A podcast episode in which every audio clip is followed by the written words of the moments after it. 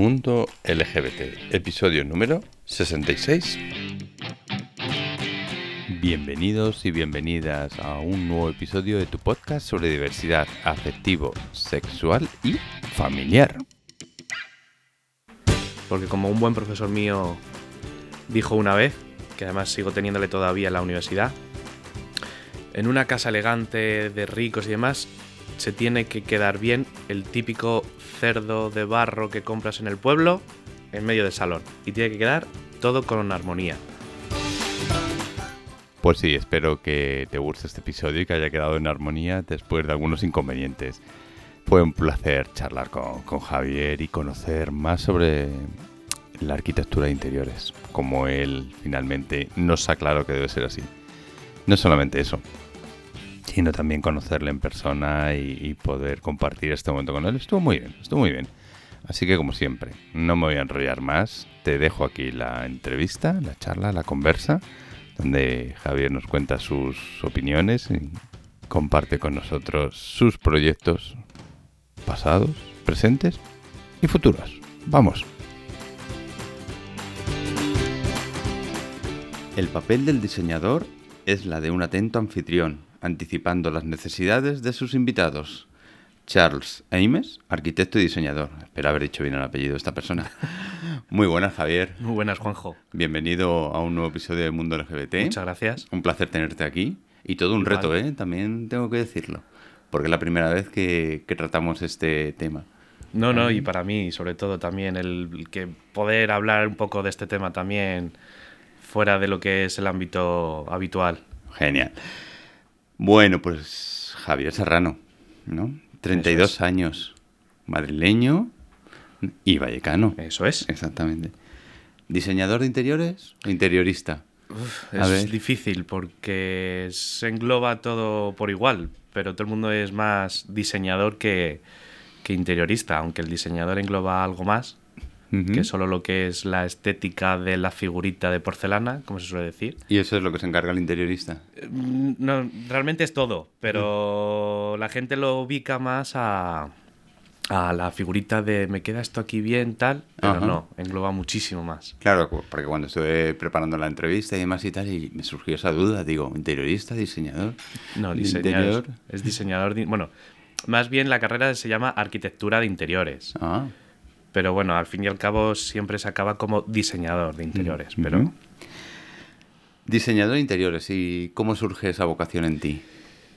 Pues, pues todo empezó en, en la ESO con un profesor de dibujo técnico que digamos como que mi visión espacial la vio muy por encima de lo que él como arquitecto técnico veía de normal en una juventud y nada, empecé a interesarme por el mundo y acabé haciendo el grado superior de, delineación. Y luego, pues conociendo gente en el trabajo y demás, pues al final, oye, pues mira, yo estoy estudiando esto, tal, ¿en dónde? En la Complutense, en este caso, que es donde estoy yo. Y nada, pues de cabeza me metí al mundo, ya que los números no se me daban bien. Y aquí no se tratan números, pues perfecto. O sea, que no es una vocación de estas que a veces dice la gente de pequeño, ay, yo ya quería, yo ya... Como tal, por lo menos en mi caso, no. Porque como yo de pequeño siempre decía que como montaba en autobús, quería ser autobusero. Ah. Pero no, luego ya cambió la idea. Pero cambió la idea. Eso está, está muy bien, está muy bien.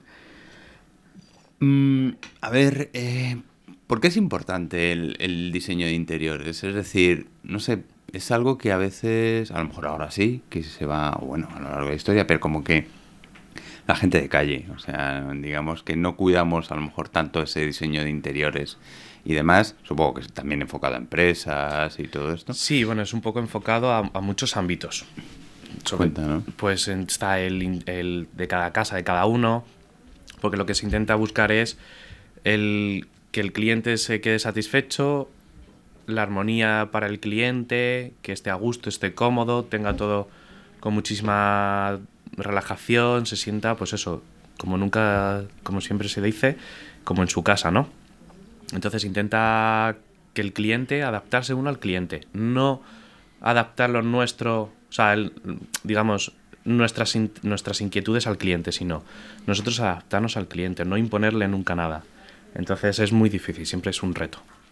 Pero digamos que, no sé, llega una persona y os dice, oye, pues mira, tengo que decorar eh, una oficina, tengo que decorar mi casa, tengo que... ¿Cómo, ¿Cómo es el proceso? Cuéntanos un poquito, porque necesitáis conocer a la persona. Eso es. Yo supongo que, bueno, por lo menos las, las pocas cosas que he hecho yo hasta ahora, siempre se intenta hablar con el cliente eh, para ver las necesidades que tiene. El intentar ponerse en la, en la mente, por decirlo de alguna forma, y ver, digamos, cuál es su método de trabajo en el caso de una oficina o los hábitos en una casa, para que lo tenga todo fácil, accesible y que a la vez quede bonito. Porque como un buen profesor mío dijo una vez, que además sigo teniéndole todavía en la universidad, en una casa elegante de ricos y demás, se tiene que quedar bien el típico cerdo de barro que compras en el pueblo en medio del salón. Y tiene que quedar todo con armonía. Qué interesante. Lo que pasa que, ¿cómo conjugar esos, los deseos del cliente que, que me refiero? Eso, pues el cliente os puede decir, os puede contar, mm. o sea, llega una persona y puede decir, oye, pues quiero esto, no sé qué, más o menos. Pero, ¿le vais informando durante...? Sí, claro. Claro. el cliente nos da unas pautas de lo que quiere, unas, digamos, eh, como un decálogo, por decirlo de alguna forma. Y luego, pues, eh, en este caso yo, lo que hago es irme, mirar fotos, vídeos, eh, como se suele hacer ahora Pinterest, que es muy malo, pero se usa mucho.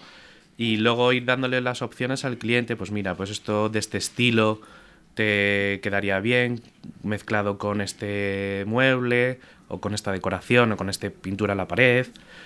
Y entonces ya el cliente va eligiendo, va, pues mira, pues este color no, prueba con este, a ver qué tal, que es mi color favorito. O... Entonces, pues ya se va, digamos, como que es un proceso más largo el de diseño que luego el de la ejecución. Entonces, el de diseño, el, hablar con el cliente, oye, mira, te paso estas fotos, elígeme qué te gusta, qué no te gusta, a incorporarlo para hacer el fotomontaje y demás. Y al final, al final acaba el cliente gustándole. Es difícil, porque es muy difícil. Claro, es un poco leer el pensamiento del, del cliente. Es, psicología. Claro. Es psicología. Al fin y al cabo es como todo, es psicología de, de, saber cómo intentar o interpretar lo que el cliente te dice, que a lo mejor no sabe la palabra técnica o el estilo, es interpretar lo que, lo que en su mente se está imaginando. Pero sí, al final se llega. No da al 100%, pero sí en su 80, 85, casi 90, sí. ¿Y qué beneficios tiene aparte también el, el diseño de interiores? Es decir, aparte de los estéticos, que eso evidentemente está claro, ¿no? Pero ¿qué otros beneficios que, no sé, a mí en este momento a lo mejor se me pueden escapar ahora mismo, tiene también? beneficios, pues en eso no había pensado nunca, fíjate. Pero sí es cierto que yo cada vez que he hecho algo, la satisfacción de, que a la gente le gusta. El verle a la gente feliz y a gusto con lo que, con lo que se ha llegado a realizar, yo con eso ya estoy feliz. También con mi satisfacción, obviamente, de haber hecho un buen trabajo más, pero sí es cierto que, que la satisfacción de verle la, cara al cliente feliz, yo, yo para mí eso es el, el sumum, por decirlo de alguna forma. Hay mucha diferencia, ¿no? Entre coger un día y decir, me voy a Ikea a comprar unos muebles o decir, oye, ¿por qué no contrato, contrato? Uy, ¿qué pasa Ikea? Ikea empezó muy bien en sus tiempos, cuando salió Ikea, los muebles eran muy buenos y baratos, pero claro, como ha tenido tanto boom, pues ahora los muebles son malos y más caros. Entonces los muebles te duran, los tienen para que duren unos 2, 3 años y vuelvas otra vez a, comprar muebles de Ikea.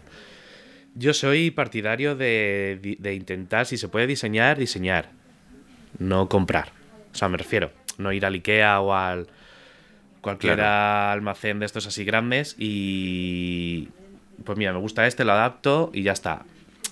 Sí y no. Yo supongo que IKEA es más para complementos. ¿Ah, sí? Yo lo veo así. Sí. Yo lo veo más como para a lo mejor, pues mira, pues este sofá que a lo mejor en otro sitio que es del mismo estilo me sube es tres veces más caro que IKEA, pero bueno, ¿sabes? Me hace el apaño. Pero yo lo veo más para complementos, no para decorar realmente tu, tu casa. O sea que, no sé, de mi punto de vista. O sea que no serías, por ejemplo, partidario de de ir y decir, voy a decorar toda la casa de estas. De Ikea, ¿no? De Ikea, ¿no? O sea, esto No. cuando vas y ves apartamento de 20 metros y todo decorado por, por Ikea y demás. Hombre, a ver, si ya está decorado, no queda más remedio que adaptarse. Pero si se puede adaptar a las necesidades y... Porque yo soy, por ejemplo, de las tiendas del Meso Ese tipo de tiendas que son más caras, pero digamos como que la decoración o digamos la estética que tiene, para mi gusto, más estilo industrial es o digamos rollo cabaña del campo, eh, para mi gusto es muchísimo mejor. Es más caro, pero Me gusta más. Lo que sí que es cierto, así pensando, yo creo que también Ikea en ese sentido fue rompedor, lo que tú comentabas al principio de esta, de esta parte de la conversación, en el sentido de hacernos pensar en el diseño, porque yo creo que no estábamos, en general, público, tan acostumbrados a pensar en el diseño, ¿no? Yo creo que sí, lo que pasa es que es todo como, como todo, ¿no? Como por modas. Es como, por ejemplo, lo que te comentaba al principio de la entrevista, antes de empezar. eh, yo, mi primer diseño que hice fue hace casi cuatro años. Fue la cocina de un, de un compañero del curro, un cocinero que se compró una casa y la cocina era minúscula, no, lo siguiente. Entonces no entraba nada, no entraba nada. Tenía lo que es tres muebles y no entraba ni el frigorífico. Y me preguntó, me dijo, oye, ¿qué te parece si vienes? Le echas un vistazo, me das ideas y tal. Y al final acabé diseñándole la cocina. Y la verdad es que le ha quedado una cocina, Chula. la verdad es que muy chula. Sí, sí, dilo, dilo. No, no, no, sí. Dilo, dilo. Yo esto- estoy orgulloso y la verdad es que le tengo un aprecio considerable a él, a Raúl, que se llama. Entonces, digamos como que luego fue el que, digamos que, el confiar, el que la gente confíe en ti, al final da sus frutos. Cuesta, pero da sus frutos. Y el, el ir, el medir, el, oye, pues mira, pues un mueble de este estilo, aunque él ya los muebles ya los tenía más o menos visto, que fue- fueron todos a medida, pero, pero el diseñar y el comerles un pelín al salón, el haber tirado una pared, me dice, pero esta pared la puedes tirar, se puede tirar. Digo, hombre, digo, a ver, y se hace así al tacto. Y sí, esto no es muro de carga, así que no hay problema, es un tabique fácil y tal. Y la verdad es que le quedó una cocina que la estrenó conmigo. Qué bien, con- hombre, qué mínimo, qué mínimo. ¿Son tus trabajos un reto para ti? Sí, todos los trabajos son porque no hay ninguno igual.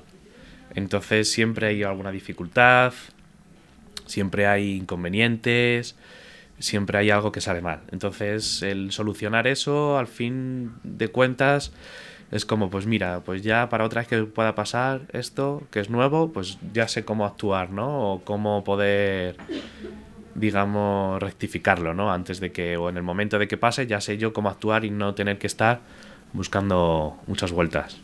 Qué interesante. ¿Prefieres clientes particulares o empresas?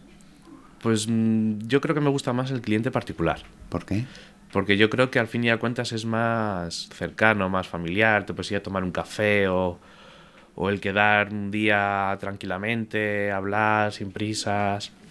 No es como a lo mejor una empresa, pues mira, tengo 10 minutos, te explico lo que quiero y te buscas la, la- las cosas como tú quieras, tal, no sé qué, y para este día tengo que tener ya el diseño. O sea, es como muy estipulado, ¿no? Con una empresa. Pero con el particular yo creo que es más esa flexibilidad de los tiempos. Es cierto que también tienes que cumplir los tiempos, pero digamos que no te imponen tanto como a lo mejor una empresa grande. ¿Trabajas de diseñador interiorista? No. no. Ojalá, pero no. Eso ¿Por porque, qué? bueno, ahora la siguiente pregunta, pero ¿por qué? Pues porque es muy difícil. O sea, si ahora por lo que yo me estoy dando cuenta, si no tienes contacto, si no tienes a alguien, digamos, apadrinado, o sea, si no eres padrino de alguien, es muy difícil entrar como, como aventurero. O sea, se puede, pero digamos como que no es tan fácil.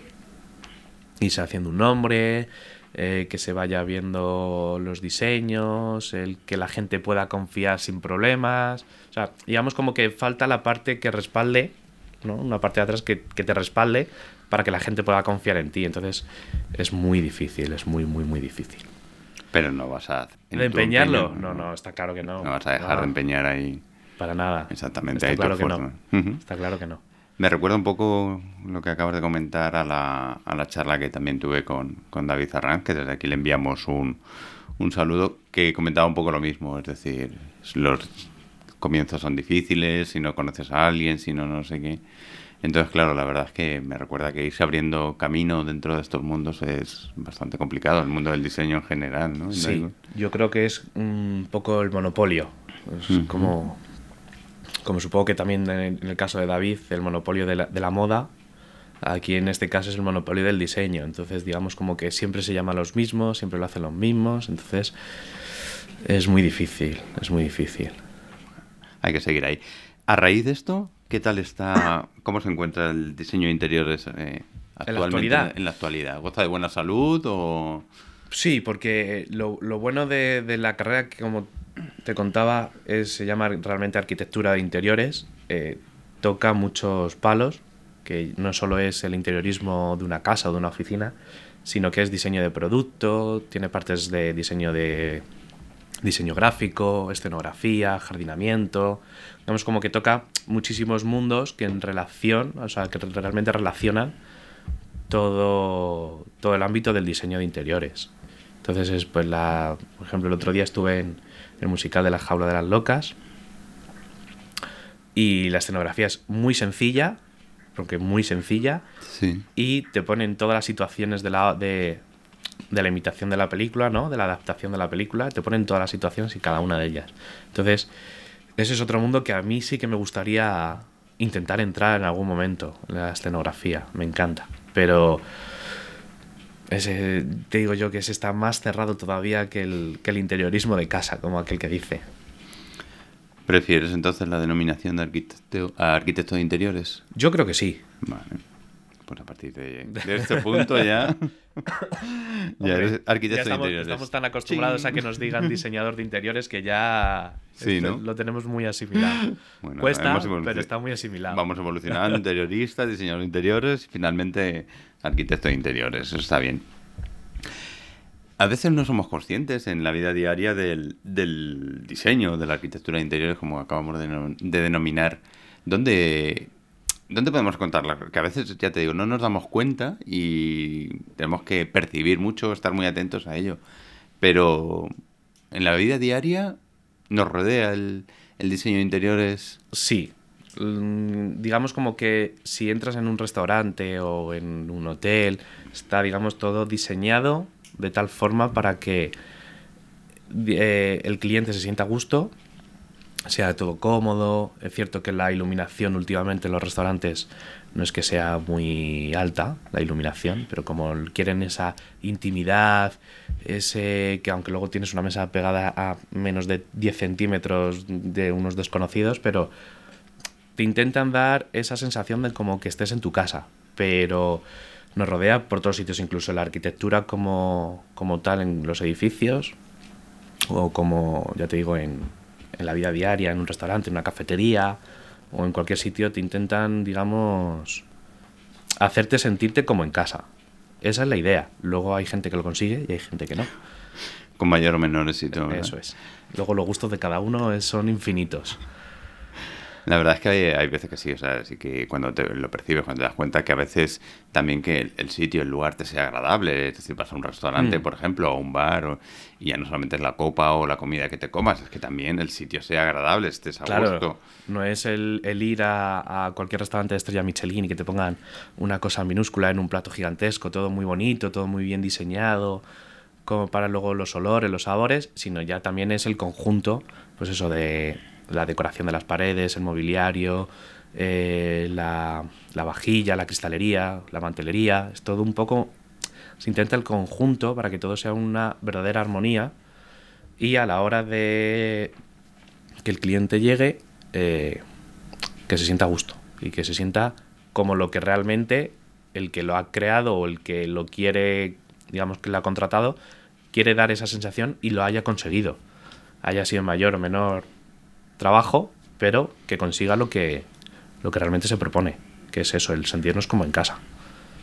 Luego hay que hacer una encuesta entre las personas que asisten ¿no? y demás y tal para ver si realmente sí, eso, o no, Yo creo que en un restaurante, por, por lo menos en, por ejemplo en el que yo trabajo, digamos que tenemos mucha clientela fija. Entonces yo creo que, que también, aparte del, del, ambiente del local, también yo creo que influye el trato que se le da al cliente, ¿no? Eso es otra cosa que es la psicología. Siempre todo acaba en psicología. Terminas de decir que, que, trabajas en un restaurante. ¿Te han dejado meter baza ahí también? No. No, no, ahí tienen ya. pues no decimos el nombre del restaurante. No, la cadena no, mejor que no. La, gente que me conoce sabe cuál es, pero no tiene su propio departamento de interiores. De interiores, ¿no? Por decirlo de alguna forma, entre comillas. Eh, ¿Qué referentes tienes? Uf. Mm. Como tal, como tal, ninguno. Por cierto, eh, estás tomando, nuestros y nuestros oyentes no, no, te ven evidentemente, estás tomando un té aquí en la Forja de las Letras y la taza es de Ikea. Eh, vamos a tener que nos patrocine Ikea porque hemos hablado mucho. Sí. Dime, referentes. Referentes como tal, yo creo que ninguno. Yo creo que es un poco... Sí, no, nunca he tenido ni de música ni de nada. Como tal, no tengo ningún referente. Sí es cierto que, que yo cuando camino, porque yo con mis padres de pequeño caminaba mucho por Madrid, los fines de semana era, ¿a dónde vamos? A pasear por Madrid. Pues el ver el Madrid de los Austrias o el Madrid moderno o ya simplemente por pasear el paisajismo que tiene el retiro, eh, digamos como que eso ya sirve de inspiración, porque cada uno es pues, de su padre, de su madre, de cada arquitecto distinto, pero yo creo que, que es un poco eso, el pasear por la Gran Vía, ahora que están casi prácticamente todos los edificios de la Gran Vía, eh, digamos, remodelados, estéticamente por fuera, y la verdad es que da gusto pasear y ver que las estatuas, por ejemplo, si nuestros oyentes no lo saben, todas las estatuas que están, digamos, coronando los edificios de Gran Vía son dioses egipcios, o sea, griegos y romanos, que están enfrentados unos a otros, como en guerra. Entonces es bueno saber un poco también de cultura y de investigar, pero como tal no tengo ningún referente. No. Sí es cierto que a lo mejor Calatrava en sus buenos momentos, no ahora que se le cae todo al pobrecito, y está más endeudado que nunca, pero le siguen llamando. O sea, es, es, el nombre, si es que realmente es el nombre.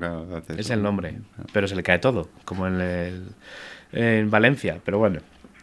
Sí, y algún puente también por ahí que la gente se mata, ¿no? También Lo bueno es que esperemos que, y tocaremos madera, que allí en Vallecas, la estación entre vías, que el tejado blanco es de Calatrava, esperemos que no se caiga nunca encima del tren.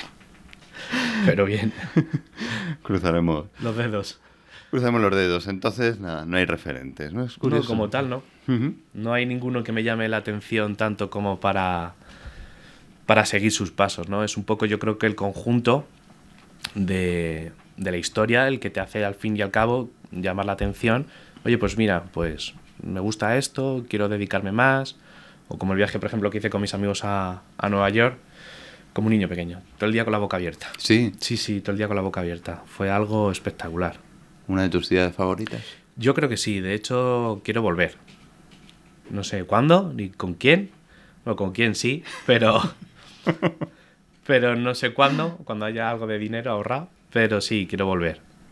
Para poderle enseñar a mi pareja, en este caso, eh, el, lo que a mí me encanta. O sea, que además es que es todo el día con la boca abierta.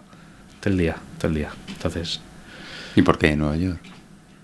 Pues supongo que es porque es cuando donde empezaron realmente, digamos, en la isla de Manhattan todos los referentes de la arquitectura, ¿no? Los edificios altos, eh, por ejemplo, en el Flatiron, que es donde todo el mundo se, en el Club del 29 se suicidaba. Yo creo que es un poco la historia, digamos, que va asociada a, a todo el tema de la arquitectura. Si es cierto que los griegos y los egipcios, digamos, y los romanos diseñaron grandes monumentos, ¿no? Por ejemplo, Roma, pasa que Roma es una ciudad muy caótica que como tal no me gusta. Arquitectónicamente hablando y de historia, espectacular. Pero como ciudad es muy caótica. Y, y sí es cierto que Nueva York sí me, me impactó. Sobre todo el directamente llegar a Times Square, salir en Times Square y ver todo eso es como un niño pequeño. Es como un niño pequeño. Qué guay, qué bueno, como estar en Disney World o algo así, ¿no? Sí, sí también he estado. sí, o sea que... Pero sí, es de ese sí, es de ese estilo. Es esa boca abierta de, ay, Mickey Mouse, el castillo, los fuegos Sí, esa, esa, esa, misma sensación. Genial, nunca dejar de, de ser niño. La verdad que sí. Vamos a meternos un poquito en tópicos o, bueno, vamos a ver, diseño y, LGBT, diseño y, población LGBT siempre, pues, bueno, siempre el tópico de, ay, es que, es que los gays, es que los homosexuales sois, tenéis más sensibilidad, es que valoráis más los detalles, estas cosas y demás y tal. Así es que digo, pues mira, te lo voy a preguntar a ti. ¿Qué opinas? Hombre, como tópico está. Yo, yo soy gay y, y, la verdad es que, mm, como suelen decir en mi trabajo, no soy el típico gay, digamos, eh, ¿cómo decirlo? Digamos, muy tiquismiquis, no. Yo soy de a lo burro. O sea, yo si hay que mover mesas, no con cuidado, no, no. Si hay que moverlas y son para ayer, ya están fuera. Yo solo o como haga falta. O sea, yo soy, digamos, eh, como son decir, un poco atípico en ese aspecto. Pero yo creo que hay de todo. No es. Tiene que ser el típico tópico, uh, valga la redundancia, de. de decir, pues mira, pues tienes más gustos. No, porque yo, por ejemplo, para la ropa no tengo gusto. Si es cierto, mi pareja es más, vamos a decir, pincel para ese tipo de cosas, pero yo para la ropa puedo ir en chándal, como puedo ir en vaqueros o, ¿sabes? Entonces o deportivas todos los días. Pero o sea, que no habría un mayor número de clientes para ti dentro de...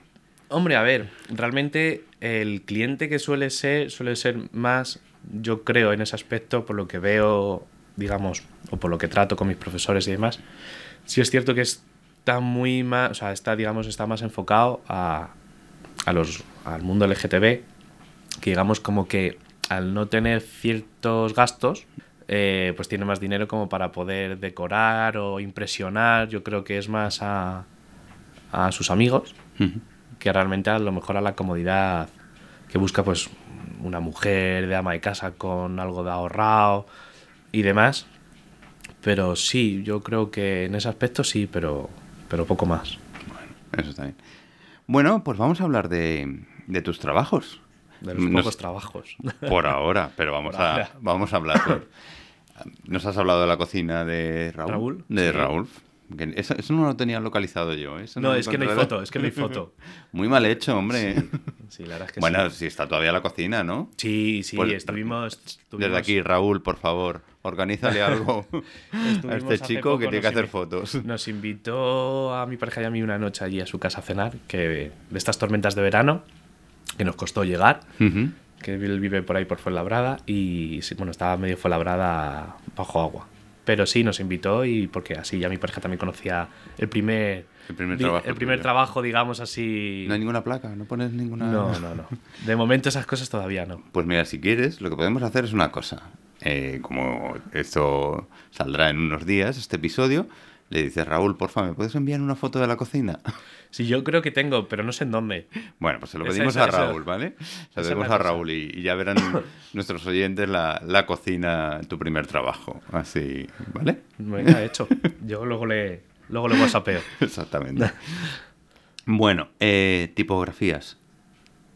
¿Qué es eso de tipografías? Tipografías es? un trabajo de clase que de, de diseño gráfico en la que los profesores te dan, existen tantísimas tipografías en ordenador, que nos dan una cada uno y digamos que tenemos que diseñar un cartel con, esa tipografía. Entonces te dan una serie de pautas que tiene que estar, digamos, un poco la historia del, creador o del año o de dónde es y demás de la tipografía. Y es un poco jugar con, con el abecedario, nunca mejor dicho, ¿no? Entonces pues vas probando con letras, pues mira con la A, que a ver qué forma tiene y demás. Y en el caso mío del cartel, que la verdad es que fue de notaza, eh, era la V normal y corriente, puesta una encima de otra como si fuera en forma de espejo. Y la verdad que no es el diseño de la V, sino del espacio en blanco que tiene dentro. Ajá. Que es, digamos, eh, la, dos flechas. Tiene como dos flechas, una hacia arriba y otra hacia abajo. entonces ese era el juego de, en el caso mío, de la, de la tipografía. Y luego, pues bueno, un poco más de diseño en cuanto a al año de creación, quién la creó, dónde y demás. Pero bueno, básicamente es diseñar un cartel para, para jugar un poco con, con el diseño gráfico. ¿Y qué tal? ¿Qué aceptación tuvo? Pues la verdad es que a los profesores, que es al que los tiene que gustar, la verdad es que muy bien. Bueno, genial. la verdad es que sí. También has hecho algo en el mercado de Antón Martín, aquí en Madrid, ¿verdad? Sí. ¿Qué es? Eh, de la revista Nuevo Estilo, cuando hace el barrio del... Al... El nuevo estilo, por Claro, favor. claro, claro. Cuéntanos.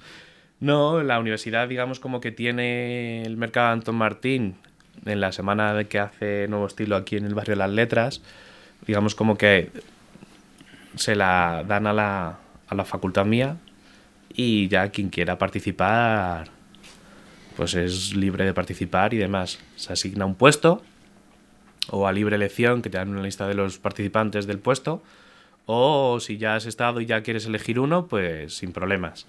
Yo estuve, que no sé si se puede hacer, bueno, ya hemos hecho publicidad de muchas cosas, pero Sí, nada, no te preocupes. no, no nos paga ninguno, no, No, nos es que patrocina no. ninguno, pero bueno. en la pollería Casado, la De que aquí hay- saludamos al, a, a, a- a casa, a mi tocayo, a Javier, que la verdad es que el primer año que estuve me dije, ah, pues mira, pollería. Pues cogí la pollería, no había ningún tema en ese año eh, dedicado, digamos, genérico a- al barrio Las Letras. Y digamos como que transformé un poco, digamos, la pollería, la, la evoqué a una granja. Le diseñé una estantería de cajas de madera y palés, con luz, o sea, un poco, digamos, evocando a lo que es una granja puse palés, puse paja, digamos como que... Y ahí lo tuvo durante unos tres meses. O sea que Bien. casi toda la decoración, la estantería, digamos, que creo, si como luego vamos a acercarnos allí, Sí, luego creo que la estantería ya no está. Pero vamos, la estantería la ha durado casi cuatro años, o sea que no está mal. La ha aprovechado él al máximo. Y luego ya, dos años después, volví otra vez y la temática eran los sueños. Pero digamos como que yo dije, una pollería, ¿cómo lo transformo yo en sueños? otro reto. Sí, pero lo cambié. Ah, En vez de sueños, vale, sí, los sueños, pero los sueños también son pesadillas. Y lo transformé a pesadilla, la pollería del terror. Le diseñé un cartel tipo Circo de los Horrores, pero con un logotipo que le había diseñado los dos el año la otra vez. Un gallo, un pollo un poco más macarra. Y la verdad es que le hice el cartel y demás de los dos lados que tiene y transformé, digamos, con sangre. Él me guardó las patas de los gallos para meterlas en formol. De manché huevos de estos falsos con sangre. Bueno, sí, fue un poco gore, muy gore.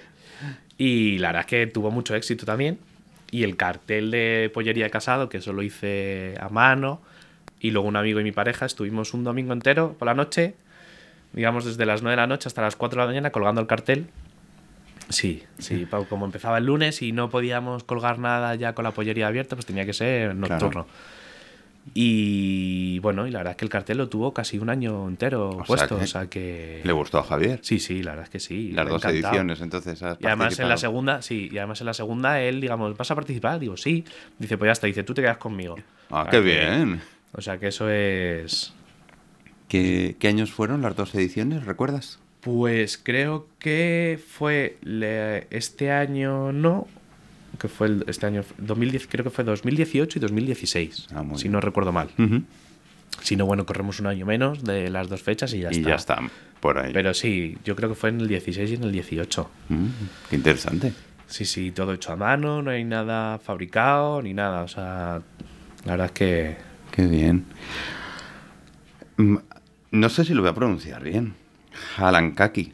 sí, está bien dicho. Vale. Es en malayo. o sea, ¿Es malayo? Es malayo. ¿Qué significa? Banqueta. Mm, mira. Banqueta.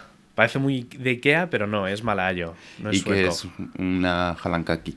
Pues es realmente la denominación, digamos, es realmente de la denominación silla, ¿no? Pero realmente Halankaki es más banqueta porque como silla no sonaba muy bien y me sonaba mejor banqueta en, malayo. Que luego eso es otro reto también, el, intentar buscarle nombre a- al diseño de producto, ¿no? Al producto que estás creando. Y es un reto que la, que la universidad nos puso también en, diseño de producto el año pasado. Bueno, miento, este año, en el curso pasado. Pero nos puso el reto de diseñar una silla con muchas pautas, eh, digamos, como, con muchos retos, ¿no? No podía ser, ni tenía formas curvas, ni tenía que ser de piezas enteras, o sea, planos, y no por piezas, ¿no? Como a lo mejor es un poco todo el, di- digamos, todo el diseño de, de este tipo de denominación. Y bueno, pues tras varios diseños, tras varias correcciones, de gustarle más a los profesores, gustarle menos, oye, ¿por qué no cambias esto, modifica esto, o, dale varias vueltas? Pues salió la aquí Digamos como que la aquí tuvimos una exposición en la universidad de todas las sillas y en teoría las sillas se iban a ser a un tamaño un medio, un quinto, dependiendo ya cada uno lo que quisiera. Pero yo dije, mira, ya de, perdidos al río, a tamaño real. Y la verdad es que triunfó muchísimo. ¿Ah, sí? Les gustó muchísimo. Y digamos que las dos exposiciones que hicimos, una en la universidad y luego en el DIMAT, ahí en el matadero, fue una de las piezas principales. O sea que como, como tal, o sea que la verdad es que contento y feliz. Son de esos, ¿ves? De los productos que triunfan, aunque no es, digamos, para un cliente como tal, que luego sí es cierto que, como tuve que hacer dos sillas, eh, una está en el pueblo y la otra iba a ser para una tía mía, pero su sobrina le gustó tantísimo, que tiene la pobre cuatro años, le gustó tantísimo que dijo, ah, mira, esta no, esta me la ha hecho mi tío Javi, dice, para mis pinturas, dice, y también sirve para sentarme. digo, pues mira, pues ya está. Qué bien, bueno, oye. Le da uso también, o sea que... Así que bien. Qué bien. Y por si fuera poco, pues dices, voy a hacer un Monopoly, ¿no? Sí, bueno, eso fue un regalo de eh, cumpleaños para mi pareja, que como somos muy fanáticos de Harry Potter los dos, eh, pues ¿qué le regalo, no? Es siempre la pregunta de, de siempre que tenemos todos, ¿no? Y qué, qué, regalo que pueda... Y al final, pues dije, ah, pues mira, pues un Monopoly de Harry Potter, ves tutoriales y demás, digamos como ¿Se llama Monopoly? Eh, Potterhead porque si no, no podemos incurrir en, términos legales. Exactamente. En términos legales.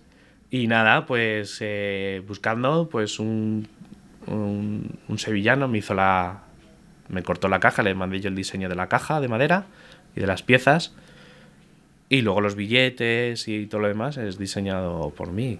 Es cierto que las casas son originales del, del Monopoly normal, pero bueno, no pasa nada. Qué bien. Sí, sí, la verdad es que le, ha gustado muchísimo. Sí, me encantó.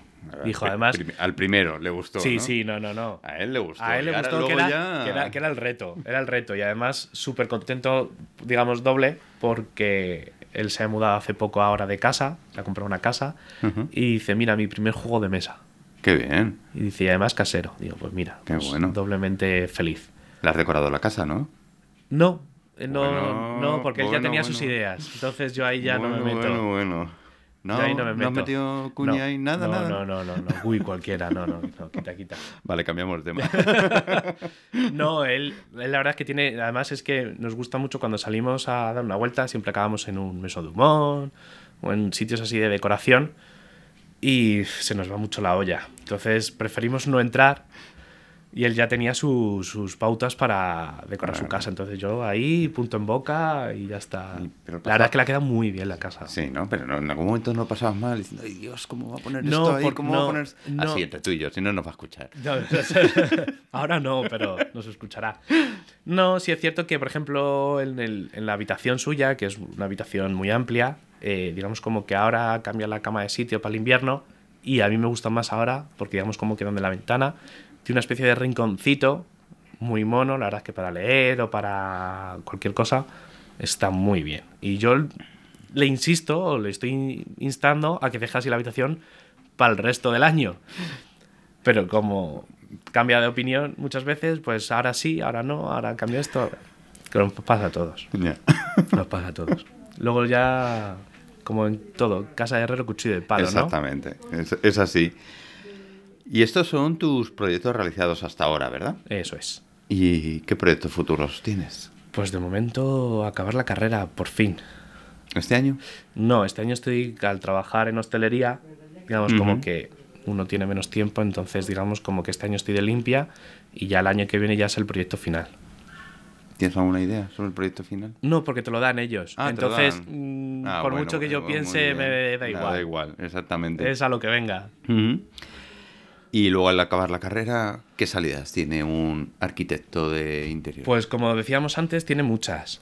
Luego otra cosa es el poder entrar a cualquiera de ellas. Es cierto que mucha gente al final por ejemplo, muchos compañeros pues tienen familiares en sus propios estudios o son arquitectos y les meten a trabajar como el de, en el departamento. Pero bueno, mi idea es un poco querer ir hacia parte de la escenografía. O por lo menos intentarlo. Pero esto es pues eso, como todo. Que luego al final acabaré, mm, yo creo que haciendo otras cosas.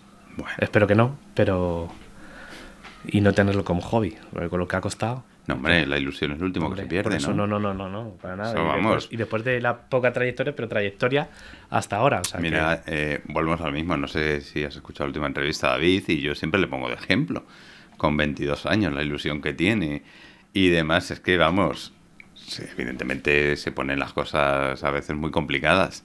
Pero es que con esa energía que tiene, con esa ilusión y demás, yo la verdad es que me encanta, me encanta charlar con él. O sea que, que muy bien, o sea que nada, adelante. ¿eh? No, no, no, está claro. yo, no voy a, yo no voy a tirar nada por la borda. Quiero ver puentes tuyos también y que no, y que no la se gente caigan. no se mate y que no se caigan. caigan. Exactamente. es así. ¿Dónde se puede? Aparte, o sea, en la universidad es donde hay que estudiar arquitectura de interiores, pero también hay otras formas. Eh, sobre todo eh, hay muchas universidades que lo dan. Digamos como que la más económica es, la, la- es el grado que hay en la Complutense, en la Escuela de Arquitectura. Pero, por ejemplo, en Arte 4, ahí en el Instituto de Moratalaz que hay, pues que tiene diseño de moda y demás, también hay diseño de interiores, pero es, digamos, como un FP. Sea, son dos años, no son cuatro. Claro. Y luego en la que hay en Pacífico, bueno, en Pacífico no, un poquito más arriba, en Méndez Pelayo, que es Arte 10, también lo dan, pero es, es un poco más tirando a grado superior que a... Que a, una- Que a un grado, sí. claro. Sí, lo digo porque, bueno, a lo mejor hay gente que dice, "Jo, es que ahora ponerme a estudiar la carrera y demás y tal. Es como todo. Yo es cierto que cuando estudié delineación se tocan muchas cosas muy por encima. Pero al fin y al cabo, por ejemplo, en la carrera hay muchas asignaturas que también te las dan muy por encima. Que son a lo mejor de un año entero, de casi todos los días, pero, pero te la tienen que intentar compactar en un año o en dos, dependiendo qué tipo de, de asignatura. Pero sí es cierto que si te gusta, adelante, no hay retos en esta vida. Bueno, sí hay retos, pero para eso está, para cumplirlos. ¿Por qué necesitamos un arquitecto de interiores en nuestra vida? Y no me refiero a nuestra vida afectiva, que ya es, hasta ahí no, que tampoco, mira, no estaría mal también para diseñarla y redecorarla, como aquella canción de Fangoria. Pues yo creo que es un poco el, el que haya alguien que te ayude a ver o a intentar enfocar lo que tú quieres. Porque sí es cierto que nosotros podemos ver las cosas como, como es decir, algo más zen, ¿no? Pero a lo mejor luego no lo tienes nada práctico. O sea, la, la- yo creo que el diseño de interiores es básicamente a intentar buscarte la vida más práctica, más, más sencilla, más, digamos, a mano, ¿no? De tu día a día. Entonces, eh, digamos, como que pues esto no lo utilizo, digamos, lo utilizo una vez a la semana, pues lo tengo un poco más apartado. O, digamos, en un mueble que no lo suelo utilizar. Pero, sin embargo, lo que utilizo todos los días o a todas horas, intentarlo tener pues más a mano, no tener que estar recorriéndome media casa o media oficina intentando buscar lo que utilizo todos los días y demás. Es un poco, yo creo, enfocado a eso, al, a la facilidad del día a día. No es al, pues mira, pues tengo esto, quiero que quede bonito. Pues, sí, pero no. Bonito y además práctico, ¿no? Eso es. La verdad es Útil. que, claro, exactamente. Bonito, práctico y útil. Sí, sí, sí. Sí, o sea que, que, bueno, cuando vaya la gente a tu casa y tal, ah, qué bueno, qué bonito y tal, no Bueno, sé qué. Yo vivo con mis padres, pero mi habitación es un poco caos. Bueno, siempre. O sea, es mi caos. Es Yo sé dónde tengo todas las cosas, pero cuando entra a lo mejor mi madre a limpiar o mi abuela y cambian cosas de sitio y yo ya sé que ahí no es, yo cuando voy a buscarlas y sé que ahí no están, es como, ya habéis entrado. O sea, que a lo mejor la han cambiado a mm, 10 centímetros de cajón, pero en Pero el ya sitio ya no ¿no? están. En el sitio ya no están. Claro, eh, me gusta porque, o sea, lo que vuestro trabajo también exactamente consiste en eso, en mostrar otra visión. Es decir, yo tengo cualquier problemática por, por lo que sea y a lo mejor yo carezco de los recursos para, pues lo típico, me voy a un gran Almacén. almacén exactamente a, a comprar algo. Sin embargo, vosotros, eh, pues evidentemente ya con el trabajo tenéis más recursos para, eh, Se digamos, intentan eso. buscar recursos, sobre todo eh, se intenta económicos, para que al cliente tampoco le salga... Ver, también es cierto que hay que buscar un poco el beneficio, pero sí es cierto que no vamos a, a grandes... Pues intentan no ir a grandes costos, ¿no? Por ejemplo, la silla, yo la silla me salió relativamente barata. Al haberla hecho, yo tuve que comprar una madera súper grande, que podían haber salido tres sillas al precio de dos, pero las prisas de, de- de la entrega al final no te hacen, digamos, pensar bien.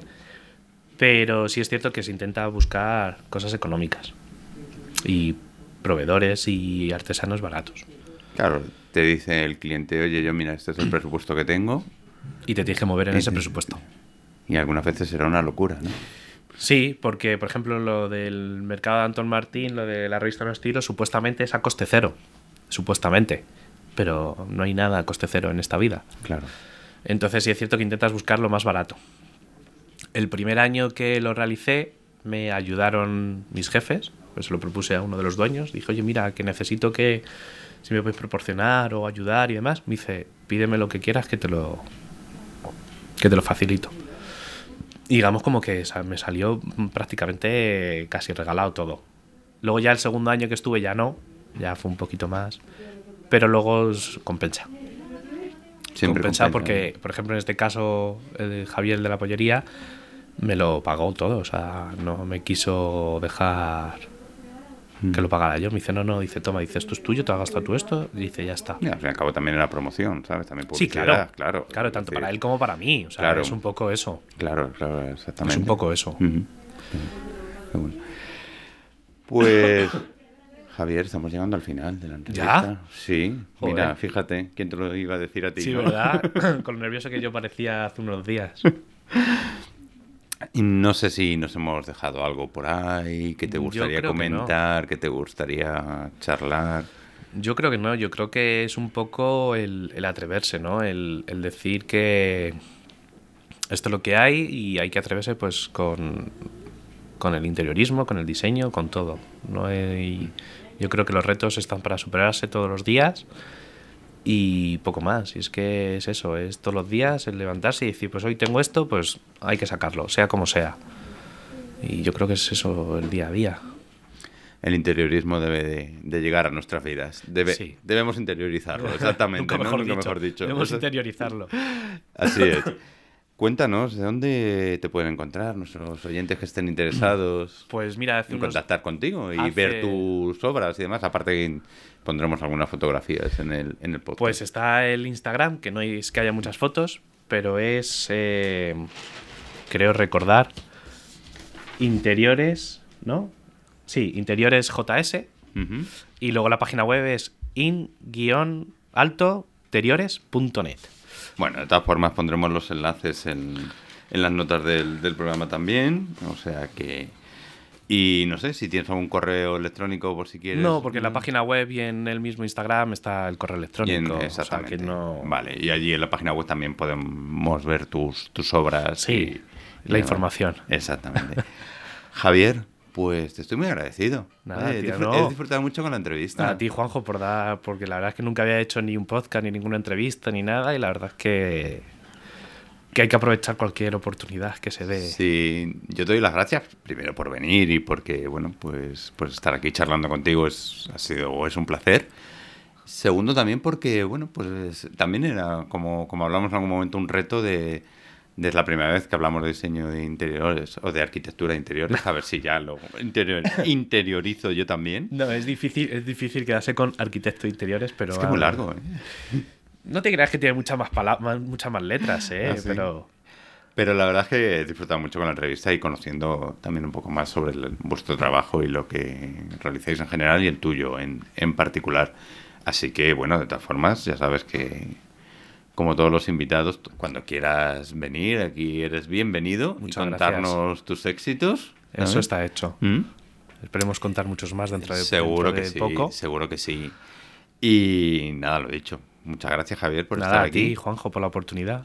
También tenemos que dar las gracias a Sole, que nos presta aquí Su librería. su librería, La Forja de las Letras, aquí y también en, en el barrio, barrio de las Letras, en Huertas. Está estupenda, donde también hago un podcast con ella sobre literatura y libros y, y demás y cositas. Así que muchas gracias Sole por prestarnos este sitio. Y lo dicho, Javi, mucha suerte. Gracias. Y cuando quieras, aquí estamos. Perfecto. Adelante, ¿eh? Hombre, Que yo a por ver todo. muchas obras tuyas. Eso es. Eso está hecho. Chao. Hasta Javier. luego. Chao. ¿Qué te ha parecido la conversa con Javier? La verdad es que estuvo genial. Yo, yo disfruté mucho charlando con él y conociendo un poco más este mundo. Y nada, vamos a despedirnos ya porque se nos está yendo de tiempo este accidentado episodio. en fin. Bueno, antes de irnos, comentarte que ya estamos en Deezer, en esa plataforma también. También tienes Mundo LGBT. Así que no sé si la usas, pero por si acaso, ahí nos puedes encontrar también. Y también nos puedes encontrar en todas las redes sociales como LGBT Mundo LGBT, todo junto, en nuestra página web www.mundo.lgbt. Y si quieres ponerte en contacto con nosotros, puedes hacerlo a través del correo hola arroba mundo.lgbt o mediante la página de contacto. También allí puedes ir, nos escribes un correito y bueno, pues si te quieres animar a ser tú el próximo o la próxima que esté aquí en el podcast contándonos qué haces, pues será fantástico. Y como siempre, y más en esta semana que ha sido el aniversario del asesinato de Harvey Milk, nos despedimos con la frase habitual. Sin esperanzas, las minorías se rinden. Hasta el próximo episodio.